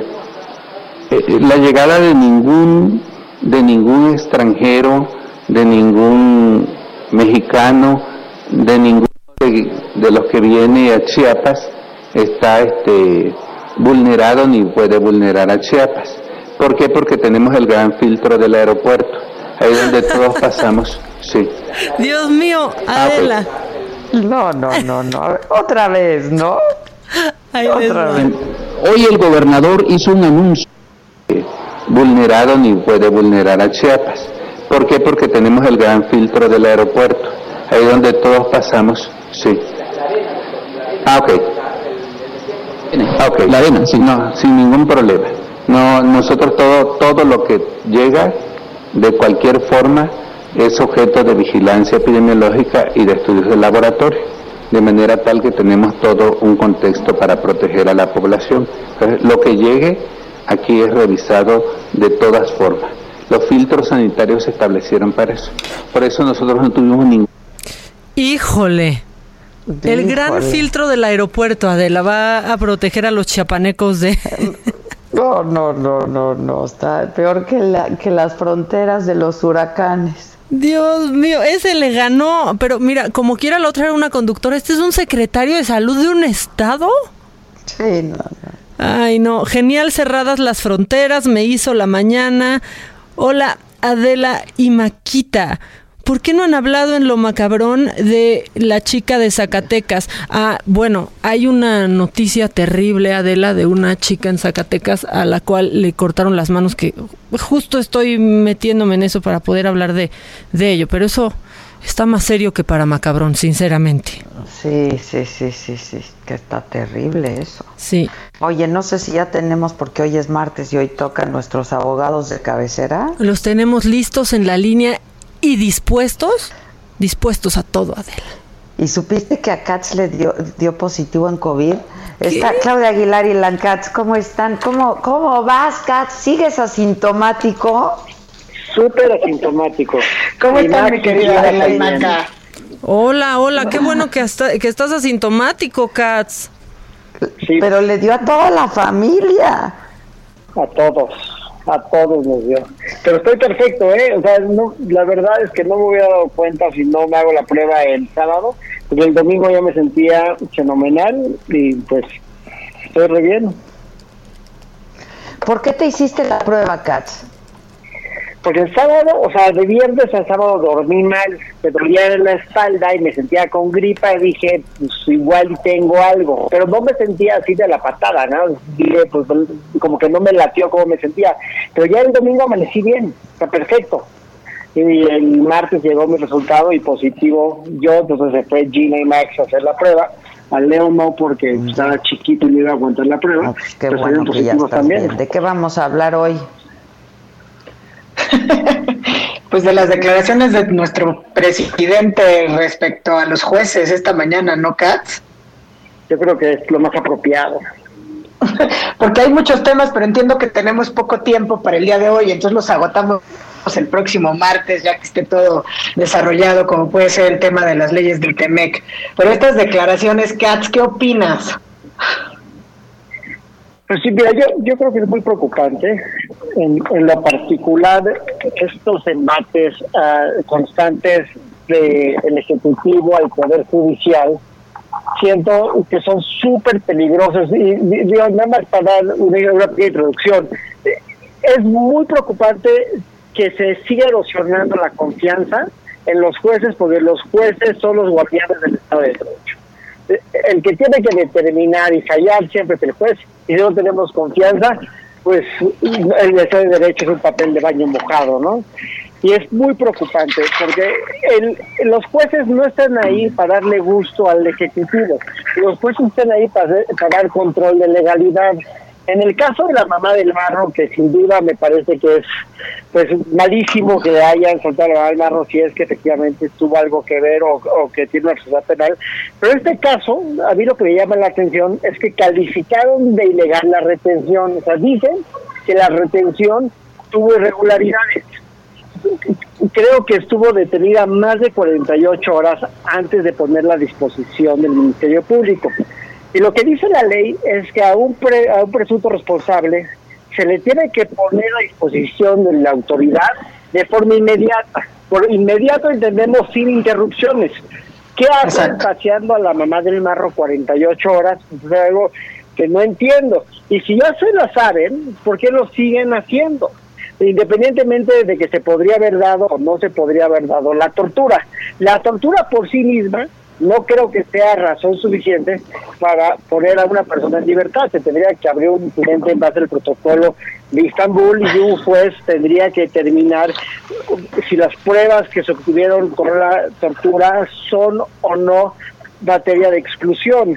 Pero sí creo que es muy, muy delicado que el presidente descalifique a los jueces de corruptos nada más porque no les gusta sus resoluciones. ¿Tú qué piensas, Clau, querida? Pero yo, exacto, yo abonaría además algo muy importante en cuanto a tu, tu introducción respecto al papel de los jueces y el papel de los jueces en este momento, que ha servido, es el único contrapeso que nos queda. Pero como sociedad tenemos que entender la importancia del debido proceso, con independencia de quién sea quien está del otro lado, o sea, si es la mamá del marro, si es el capo de capos. E- Es decir, tenemos que acostumbrarnos a que se exige el cumplimiento del debido proceso. Mucho nos ha costado ya, mucho. Es decir, orden de careo obtenida después de haber sido detenidos, eso es ilegal, eso es violatorio del debido proceso, es violatorio de derechos humanos y procede que lo pongan en inmediata libertad. Entiendo que en este operativo la madre ni siquiera fue detenida en el domicilio del operativo, ¿no? Es decir, sí había una serie de irregularidades que no son, como dijo el presidente, detalles o minucias que tengan que ver, ¿no? No es un problema añejo. Claro, el problema añejo es que no respetamos los derechos humanos y que no se le da la debida importancia al debido proceso, ¿no? Eh, no estaría, no sé, el, el tema de la tortura y todas estas cuestiones que mencionas, mi querido Ilan, pero a mí me parece que es fundamental y que es fundamental que cambiemos el chip como sociedad, la relevancia que tiene el debido proceso, porque efectivamente a todos nos duele la violación, por ejemplo, que hacen en, a nuestros connacionales del debido proceso. Nos duele si es alguien cercano, pero no vaya a ser cualquier otro donde es más fácil comprar el argumento o el discurso de que se tratan de problemas de ineficiencia corrupción o que las autoridades judi- judiciales son las mismas, cuando claramente no le gusta al presidente porque es lo único que se les está oponiendo, como puede ser el ejemplo reciente de esta semana, la suspensión concedida en una controversia constitucional promovida por COFES en contra de los acuerdos que tienen que ver con el tema de energías renovables, ¿no? Es decir, sí es un verdadero contrapeso, de ahí la importancia y de ahí la gravedad máxima de que desde el púlpito insistan en pegar y golpear cotidianamente al Poder Judicial. Eso es lo que de decir es súper importante, claro. El tema de esta suspensión habla acerca de la independencia del Poder Judicial, pero sobre todo habla mm, de la obstinación de la presidencia en simplemente decir, lo voy a respetar, pero aunque lo respete, pues voy a perseguir a todos los que tienen que ver con esto porque me caen gordos. Y digo, la verdad es que parece berrinche. es berrinche, ¿no? Es decir, sí, sí voy a respetar, bueno, voy a respetar como si algo gracioso, porque además es algo que repite de manera cotidiana, ¿no? No estoy de acuerdo, pero voy a respetar. No es algo gracioso, es, es tu obligación respetar la división de poderes, respetar los pesos y contrapesos, respetar lisa y llanamente el Estado de Derecho, ¿no? La Entonces, suspensión no es una sugerencia. ¿no? ¿Qué, ¿Qué pasó? La suspensión no es una sugerencia, la suspensión es una o sea, es, es, es voluntariamente a la fuerza. Exacto, exacto. Entonces no es una concesión graciosa que diga, no estoy de acuerdo, pero pues la voy a respetar, pero además, punto y coma, voy a perseguir a quién sabe cuántas personas, lo cual es una amenaza, ¿no? Y entonces eso es lo que no está bien. La Suprema Oigan. Corte concedió la suspensión en esta controversia. ¿Qué pasó, Adela? No, es que hace un rato hablábamos del caso, por ejemplo, del padre del marro, ¿no? Que estuvo, eh, lo detuvieron, estuvo en prisión cuatro meses por, por robo de un auto y ya lo dejaron libre porque tiene 60 años, etcétera, etcétera. Y bueno, el, ¿qué, qué piensan de esto, por ejemplo, no? Mira, eso, eso es muy importante. ¿verdad? Primero, ser papá del marro no es delito. Es fue lo que- mismo que que dije yo hace un rato. O sea, El uno no es portador de hijo incómodo, ¿no? O sea, francamente, o sea, Así es. Y, y si el delito por el que estaba en prisión es un robo de vehículos, y si tenía la edad y si alcanza una preliberación, pues así es. ¿eh? O sea, la ley, a ver, el principio del Estado de Derecho es que se le van a aplicar las mismas leyes a todos los ciudadanos de forma indistinta, sean populares o poco populares. Todo, o sea, bendita justicia por algo es ciega. ¿no? Ahí está con su balanza y con los ojos vendados. Entonces no tiene nada que ver que el papá del marro lo hayan librado de la cárcel porque alcanzó una preliberación con que su hijo sea el marro. Son cosas Pero totalmente lo que lo que lo que argumenta eh, lo que argumentan en el estado que sí es un delito de fuero común, pero que hay una investigación federal en donde está incluida en donde está incluido el papá del marro como este este pues como presunto Como delincuente, presunto responsable. Entonces, Pero responsable. es ¿Por qué no cruzan esta información? No. O sea, si hay una investigación y no está condenado, pues también tiene derecho a seguir su proceso en libertad. ¿Me explico? Es que todas esas cosas son las que no entendemos. Y lo que dice Ilan es muy cierto, o sea, ser papá del marro per se no te convierte Sí, en un no, delincuente. eso no. Pero claro, además claro. no estás condenado, ¿no? No estás condenado. Entonces, suponiendo sin conceder, porque pues yo no tengo ese conocimiento, quizá Ilan sí, sí seguramente tiene aperturado una serie de carpetas de investigación por otros delitos, a lo mejor no nomás del fuero común, tal vez también federales, pero no Pero- ha sido condenado. Eres inocente hasta que no se te demuestre lo Pero si no contrario. estás procesado por otro delito, pues no estás procesado por otro delito. Y si no está haciendo la fiscalía bien su chamba, pues no la está haciendo bien. Y si lo está haciendo bien, la está haciendo bien. Mi punto, si lo tienes en la cárcel por robo de vehículo y alcanza una preliberación, pues lo correcto es que le dé la preliberación. Y si no se apuraron para integrar la carpeta y para poderla judicializar y para vincularla a proceso por un delito que tuviera prisión preventiva oficiosa, pues no les alcanzó y, y ni hablar. El sistema está diseñado para lo que puedes acreditar, no para lo que quieres acreditar. Si no lo puede acreditar la fiscalía, no lo puede acreditar y se acabó. Ya. Pero sabes que abonaría Ilan, y, y me parece que es por eso súper importante la importancia de dejar claro cuál es, por qué es relevante el debido proceso. Es decir, estas cosas, este tipo de delitos, el narcotráfico, el secuestro, o sea, todo el, el clima de violencia que vivimos como sociedad, lacera sin duda la sociedad y la manera en que nos relacionamos. Y los no abogados eh, y las personas no abogadas es como muy fácil decir, bueno, ¿por qué liberan delincuentes? Entonces tendríamos obligación, y por eso es tan grave que desde el púlpito hagan estos mensajes, porque es muy importante dejar claro que el debido proceso no es una herramienta para liberar delincuentes. Lisa y llanamente es un principio de los derechos humanos. Es un derecho de todas y de todos, a pesar de la gravedad del delito, del cual presuntamente nos estén juzgando. Por eso la narrativa y por eso el discurso lastima tanto, porque esto es lo que nos debe ayudar a tratar a la sociedad. Esta herramienta no es una herramienta para liberar delincuentes, sino es un derecho de todos, el debido proceso. Por eso los jueces garantistas son tan importantes, porque al respetar el debido proceso, lo que están respetando es el derecho de todos los mexicanos, no culpables e inocentes, porque lo que están respetando son las reglas del juego. Por eso es importante un juez garantista en el México de hoy. Ya, pues me, me parece importantísimo ¿eh? y muy interesante, porque de pronto alguien dice, bueno, pues ya está, ya déjenlo, ¿no? Pero es que es el daño que hacían todos, ¿no? ¿Cuántos, cuánto, ¿Cuánto daño se ha hecho, por ejemplo, con las comisiones de derechos humanos en la narrativa donde siempre dicen, es que nada más sirven para liberar delincuentes? El mismo discurso se utiliza como si el debido proceso del juzgar con proceso. Entonces, por eso es tan grave que el presidente diga, ay, ya ahí están los jueces, que por un tecnicismo, que por una cita, no es un tecnicismo, es una violación grave del debido proceso. Y parece mentira que en este país, después del precedente de Florence Cassé y del efecto corruptor, no tengamos claro las implicaciones del debido proceso. Es. El entusiasmo y las ganas de hacer el trabajo de procurar el proceso de justicia son muy importantes. Pero no hay nada más importante que el respeto a los derechos humanos. Si no hay respeto a los derechos humanos, el Estado se convierte en el infractor y deja de velar por sus intereses. Claro, y eso es algo que no podemos permitir, ¿no? Pues queremos Y que se que no- respeten las instituciones que quieren que pasar. respeten los O sea, derechos humanos. Sí, sí, sí. sí. Perdón, Claudia. O sea, lo que dice Ilan es, no podemos dejar, y ahí sí se nos debe ir la vida en el respeto de los derechos humanos. Y esto es fundamental, el debido proceso, porque tenemos años en la historia de nuestro país y de Latinoamérica y de todos los regímenes donde están las violencias sistemáticas, las transgresiones de derechos humanos, las detenciones, eh, las torturas, las incomunicaciones, la desaparición forzada de personas. Es decir, Llevamos años arrastrando ese lastre. Es importantísimo cambiar y entender que esto es un derecho de todas y de todos.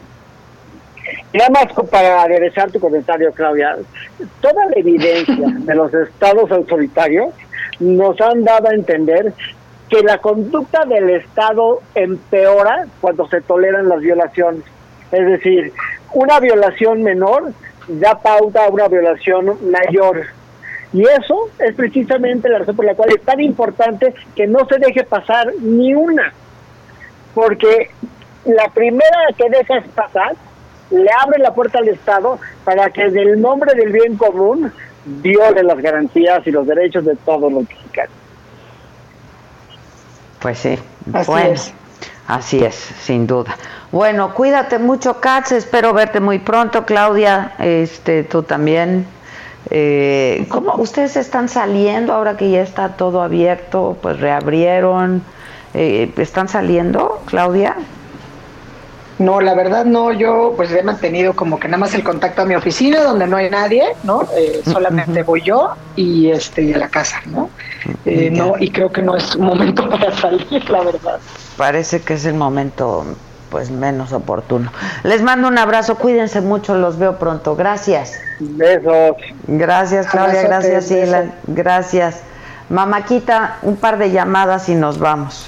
Pues nos dicen felicidades por su programa, las descubrí y es excelente. Me hicieron la mañana con las fronteras cerradas, eh, que ya están esperando pues incorporarse poco a poco e ir perdiendo el miedo. Pues creo que eso es lo que nos toca a todos, ir perdiendo el miedo pero extremando precauciones, ¿no? Sí, porque sí te queda, hablábamos el otro día de este síndrome de la cabaña que evidentemente te da después de estar encerrado tanto tiempo y te da mucho miedo salir, ¿no? Este, pero bueno, hay que irlo superando poco a poco. Eh, yo insisto en que aquellos que, para los que no sea indispensable salir, se solidaricen, se queden en casa porque contribuyen muchísimo no saliendo y para aquellos que tengan que salir, este, pues que lo hagan extremando precauciones, ¿no? La verdad. Pues sí, la verdad es que sí. Y es nos- la sana distancia, el lavado de manos y el uso de cubrebocas, el uso de cubrebocas. Por favor, aparte da mucha seguridad eh, tú traerlo, pero estar en un lugar donde la gente trae Adela. Hace toda la diferencia de verdad. Hace mucha la diferencia porque mira, es una señal de respeto, además es, es, es disuasivo, eso te obliga a mantener cierta distancia con la demás gente, ¿no? Y te sientes de algún modo protegido también psicológicamente. Entonces hay que hacerlo. Sí. Eh, pues antes de que nos corten, ¿tienes otra llamada? Tienes un minuto.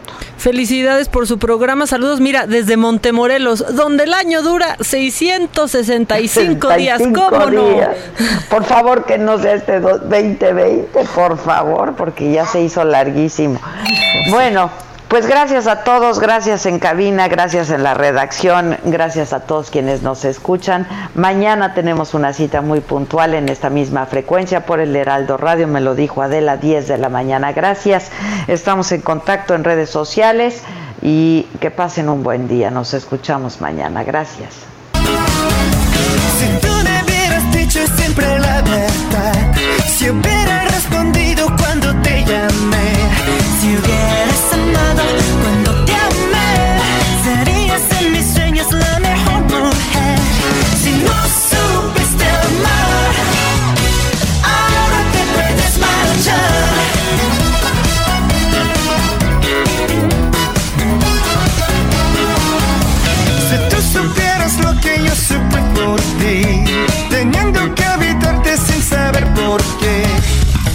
Esto fue Me lo dijo Adela. Con Adela Micha. ¿Cómo te enteraste? ¿Dónde la oíste? ¿Quién te lo dijo? Me lo dijo Adela por Heraldo Radio, donde la H suena y ahora también se escucha. Una estación de Heraldo Media Group.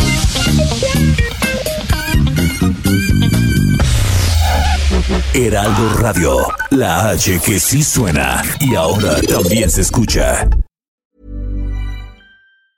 Hey, it's Danny Pellegrino from Everything Iconic.